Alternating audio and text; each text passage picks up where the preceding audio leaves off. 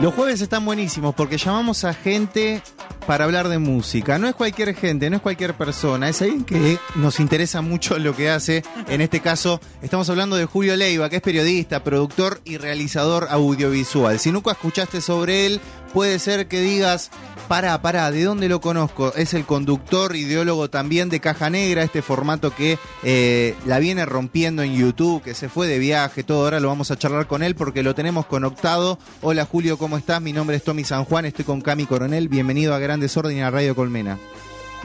Hola Tommy, hola Cami, ¿cómo están? ¿Todo bien y vos? Bien, todo bien, todo tranquilo, por suerte. ¿Cómo, cómo son tus mediodías? Trabajando, porque más allá de Caja Negra yo estoy como a cargo de lo que es la dirección de Filo News, entonces estoy como en- en- con, el, con el equipo con, con el que trabajamos, viste, como todo el día con, con noticias básicamente. Claro. Eh, entonces estoy como en, en ese plan todo el tiempo de ver lo que está pasando y, y de ver contenidos y esas cosas, ¿no?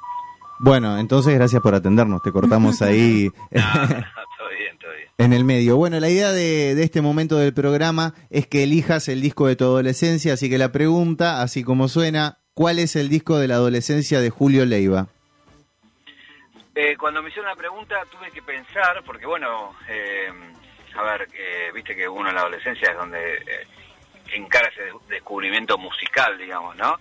Eh, pero creo que lo simplificaría en un disco que es La Mosca y la Sopa de Los Redondos. Aguante. Los Redondos fue la, la banda de, de sonido en mi adolescencia. Recuerdo que tenía unos eh, 12 años.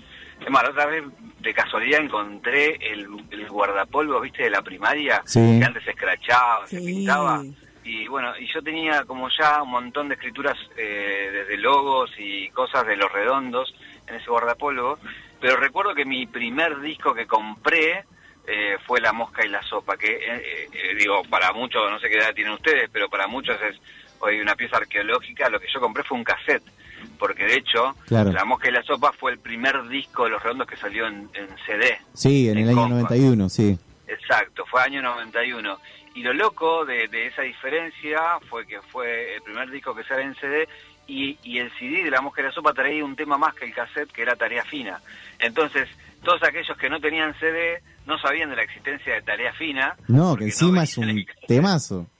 Encima era un temazo que la verdad nunca pregunté y nunca supe, ahora, ahora que lo estoy diciendo, nunca pregunté por qué fue esa diferencia, ¿viste?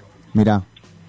Mirá, eh, sabés que justo acá en el programa habíamos hecho un gran especial de La Mosca y la Sopa. Eh, habíamos charlado con Mario Breuer, que fue el encargado de grabar el disco. Bueno, con, con Rocambole, que contó la historia de la portada. ¿Qué fue lo que te llamó la atención para decir, este es el primer disco que compro? Primero porque, bueno, ya venía escuchando y ya tenía cosas grabadas de los redondos. ¿De la radio? Eh, claro, ¿viste? o esos cassettes que te pasaban, Claro. o Parque Rivadavia y demás, que te iban prestando. Pero recuerdo que esperaba con ansias la salida de ese disco, eh, que tipo fui a la disquería el día que salía, ¿entendés? Como Claro, a full. ese nivel. Eh, y cuando lo vi, lo tuve en la mano, lo primero que me impactó fue justamente Rocambole, ¿no? Esa imagen de, ese cerdo, el pescado y todo eso, ese óleo, digo, es como, siempre me pareció una imagen muy bella, digamos, ¿no? Y, y después cuando, cuando lo escuché, eh, creo que fue el disco más hitero de Los Redondos, entonces eso estaba impregnado del minuto cero que lo ponías eh, eh, que le ponías play, digamos, ¿no? Porque porque era un disco de canciones por ahí de las más fáciles de los redondos, por eso tuvo también dos hitazos que pegaron en la radio. O sea, hoy es impensado, pero los redondos sonando en los boliches. Claro. era ibas a ibas a bailar y sonaba o Mi perro dinamita o un poco más francés. Y, y después me parecía que también, que eso lo fui descubriendo con los años, de alguna manera se respiraba, pero no era algo que yo lo, lo viera consciente, era un disco adelantado a su época en, en el sentido que de alguna manera estaba prediciendo, o predecía, perdón, lo que se venía, que era el menemismo, ¿no? Eh, de alguna manera eh, hacía una pintura de los 90 antes de que los 90 fueran los 90. Eh, entonces me parecía que ese valor que, que hoy lo puedo ver eh, era muy fuerte y, en- y eso está en toda la, la- la obra de Los Redondos, de, de- de hacer de ser una pintura de, de- de su época, digamos, ¿no? No solamente lo que tuvo que ver con los 70, con los 80, con los 90 y los 2000, eh, eh, y en ese particular tenía eso de, esa mirada en particular por la Argentina y global eh, por, por descripciones que hacía también del mundo, ¿no? Totalmente, ¿sabes que Pienso un poco también en el sonido del disco. Eh, es como que la mosca y la sopa los redondos de alguna manera empiezan a sonar bien, o sea, un poco mejor a las primeras grabaciones o por lo menos los primeros discos que eran más garalleros o que tenían ese sonido más roto. Acá como que ya de repente está todo súper prolijo, esto lo habíamos charlado con Mario Breuer, también por eso te lo comento. Y bueno, los hits, ¿no? Mi perro dinamita y un poco de amor francés que hoy son joyas de, de la música argentina. Sí, e, es que también en su historia ya venían como creciendo muchísimo y ya se venían los estadios y todo eso, entonces ya se requería otra logística, no solamente eh, en, términos, de, cómo grabar el disco, sino también de lo que de lo que iba a rodear todo lo, lo que era el vivo de todos esos shows, ¿no? O sea, estábamos ahí en la, en la antesala de los estadios y todo eso, entonces como requería de una profesionalización en muchos aspectos que muchas veces no tenía que ver con, una cuestión de que ellos no quisieran. En principio tenía que ver con lo económico, seguramente. Y en segundo, con, con no participar de, digamos, en esa época para ser profesional tenías que estar en una compañía. Entonces era muy difícil ser profesional siendo independiente, porque, porque todo era mucho más caro y porque las puertas se te cerraban porque también era propio de, esa mafia, ¿no? De que si no no arreglabas con nosotros no podías entrar en muchos otros lados. Calculo que tendría que ver un poco con eso también, ¿no? Sí, totalmente. Estamos hablando con Julio Leiva, que también está eligiendo el disco de su adolescencia. Eh, este disco llega un año después o unos meses después del fallecimiento de Walter Bulacio. Eh, ¿Qué recordás vos de aquel momento, de cómo se vivía toda esta secuencia ahí? Y también, bueno, cosas que seguro vos con, con la profesión has visto o te has acercado con el tiempo. Y la verdad que fue un momento de dolor, ¿no? Por un dolor por porque cualquiera de los pibes que, íbamos a ver a los redondos podía haber sido Walter Bulacio. Era un momento muy heavy de la Argentina, donde todavía los resabios de la dictadura estaban presentes en ciertas instituciones, sobre todo los que tenía que ver con la fuerza de seguridad. Eh, hoy suena impensado, pero era muy común que te lleven preso por ir a ver un show. Eh, era muy común la racia. Eh, ese tipo de cosas eran moneda corriente y uno sabía que iba a un show del cual no sabía qué iba a pasar. Entonces eso eh, le agregaba, eh, nada, cierta adrenalina por un lado, miedo, preocupación. Eh, la otra vez hablaba con uno de los amigos que íbamos a ver a los redondos y recordábamos ciertas situaciones que decíamos, eso contarlo hoy a un pibe es impensado. O sea, no cabe en la cabeza de un chico contarle que vos ibas y que podías no volver pero por, por todo lo que rodeaba también ir en el camino, ¿no? Hacia, hacia un show. Entonces tenía que ver con, un momento muy particular de la Argentina. Digamos, recordemos que en ese momento todavía estaba el servicio militar, o sea, había muchas cosas que, que parecen de hoy de, nada, de, otro siglo, ¿no? Em, pero también era un momento de ebullición eh, cultural muy fuerte, porque también se, se, veníamos de la primavera democrática y de una explosión del rock nacional como esta, este corset que se sacaba de la dictadura para poder cantar un montón de cosas.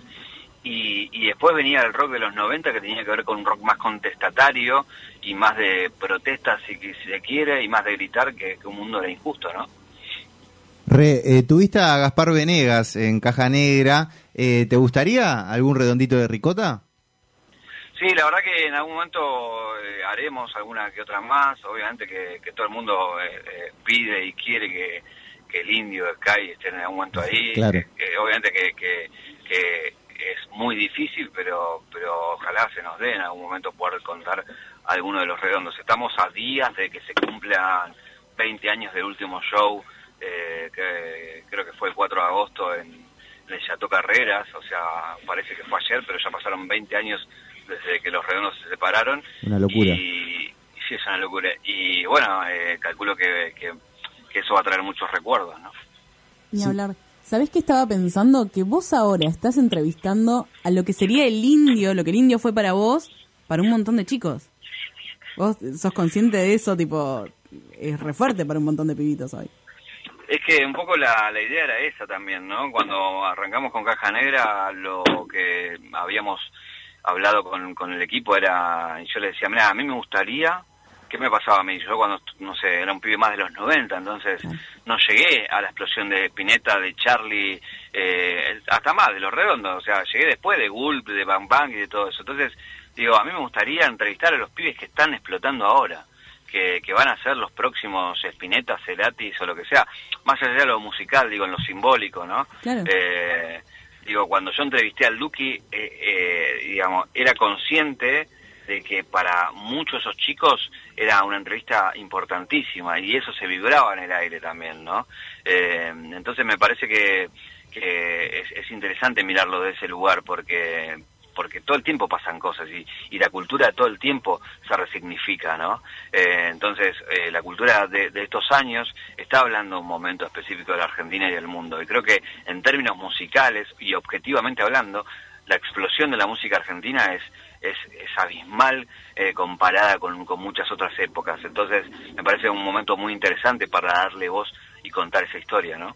Totalmente. Y me parece que, eh, una opinión personal acá te meto, vos te estás acomodando bastante bien al, a lo que está pasando. Y en ese sentido, ¿de quién serías amigo de los pibes de ahora? ¿Quién decís como medio fanatiquito así? Sí, como me si junto a tomar una birra y a fumar uno, ¿por qué no? Eh, Tenés yo creo 15. que, eh, me ha pasado, eh, no sé, con muchos de ellos hablo eh, hoy en día, digamos, o sea, viste esta, esta cosa de decir pegué onda y re buena onda con Bizarrap, la mejor, o sea, hemos hablado después, con Duki mismo, eh, con Acru, me parece que es un pibe, viste, como que, que, que conectás en un montón de puntos. Claro. Eh, elegante mismo, cuando, cuando hablé con él, te, te- es tan cercano el pibe y tiene tan buena vibra que, que parece que estás hablando con, no sé, con un amigo tuyo, con, con alguien que, que podés sentarte a tomar algo. Eh, entonces, me parece que justamente eh, lo, lo interesante de, de- de ese cambio es que el rock tenía una cosa de misticismo y de, y de una cosa inalcanzable, ¿viste? Sí. No era, no era muy fácil encontrarte a Charlie, a Spinetta, al Indio obviamente hizo un culto de eso. Eh, estos chicos son mucho más cercanos en ese sentido, ¿viste? Sienten y saben que, que son parte de, y representan a, a todo un montón de, chicos que son su generación. Entonces también lo ves en que ellos colaboran, el que está más pegado, como dicen ellos hoy en día, colabora con el que está por explotar y lo ayuda a subir.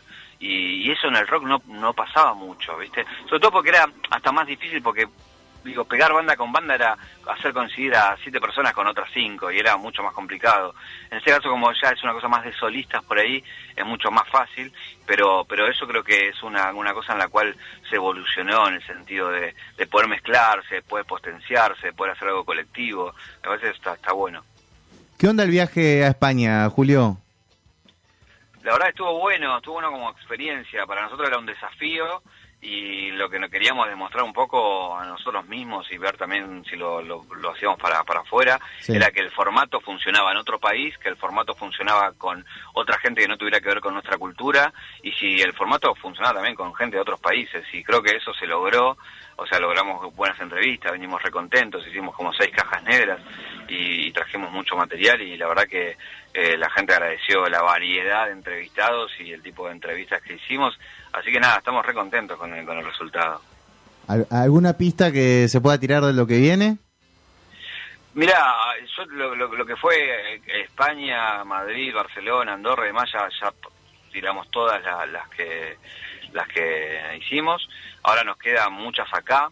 Eh, lo bueno que yo creo que de acá a fin de año vamos a poder cumplir con muchos de aquellos pedidos que, que sabemos que vienen, viste, eh, Claro. insistiendo.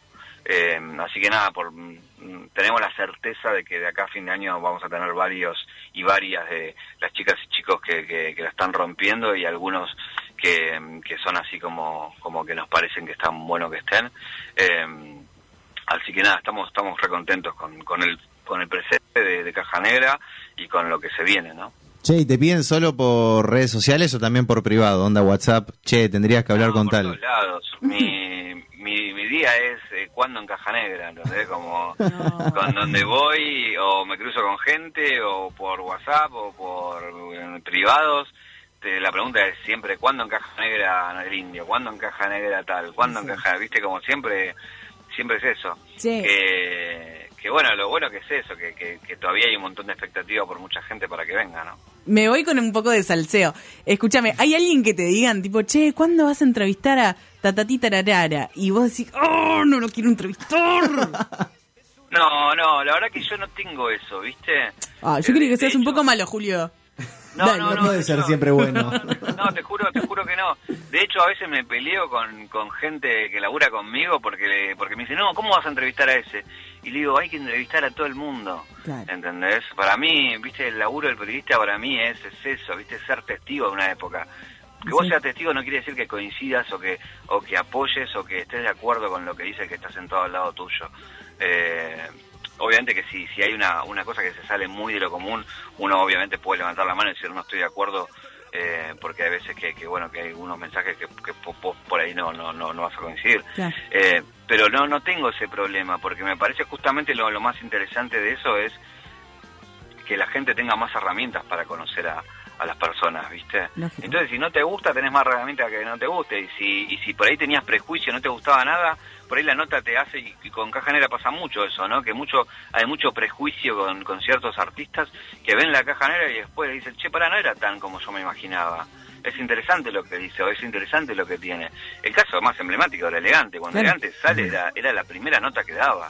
Y todo el mundo quería saber quién era y cómo pensaba el pibe que estaba rompiendo todo y cuando lo vieron y vieron que era un pibe así de entrador, simpático y demás, como que lo quisieron muchísimo más aquellos que lo querían y aquellos que no lo querían lo empezaron a querer.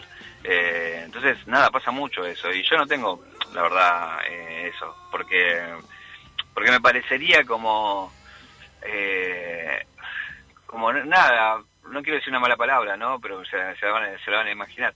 Pero no no no me no me parecería como adecuado digamos no Totalmente. Julio, muchas gracias por tu tiempo, no te robamos más ahí eh, laburo.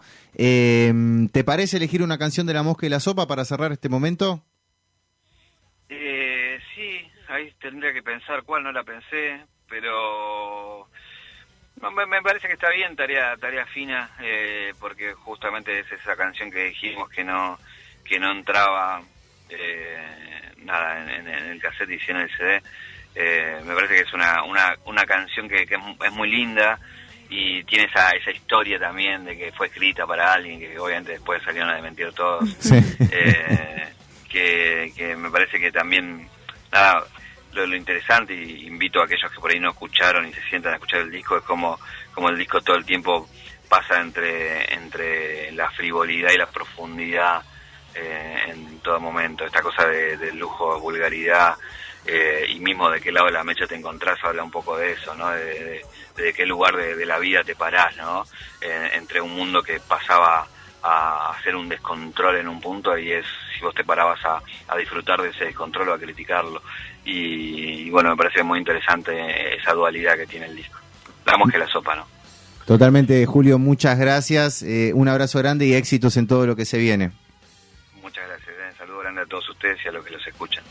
Abrazo, Julio Leiva pasó por Gran Desorden, por Radio Colmena, quien es periodista, productor audiovisual, lo pueden escuchar en un montón de lugares y sobre todo en Caja Negra, este formato que apareció en YouTube y que nos voló la cabeza a todos, sobre todo por cómo se mete en la vida de distintas personalidades, momentos, gente.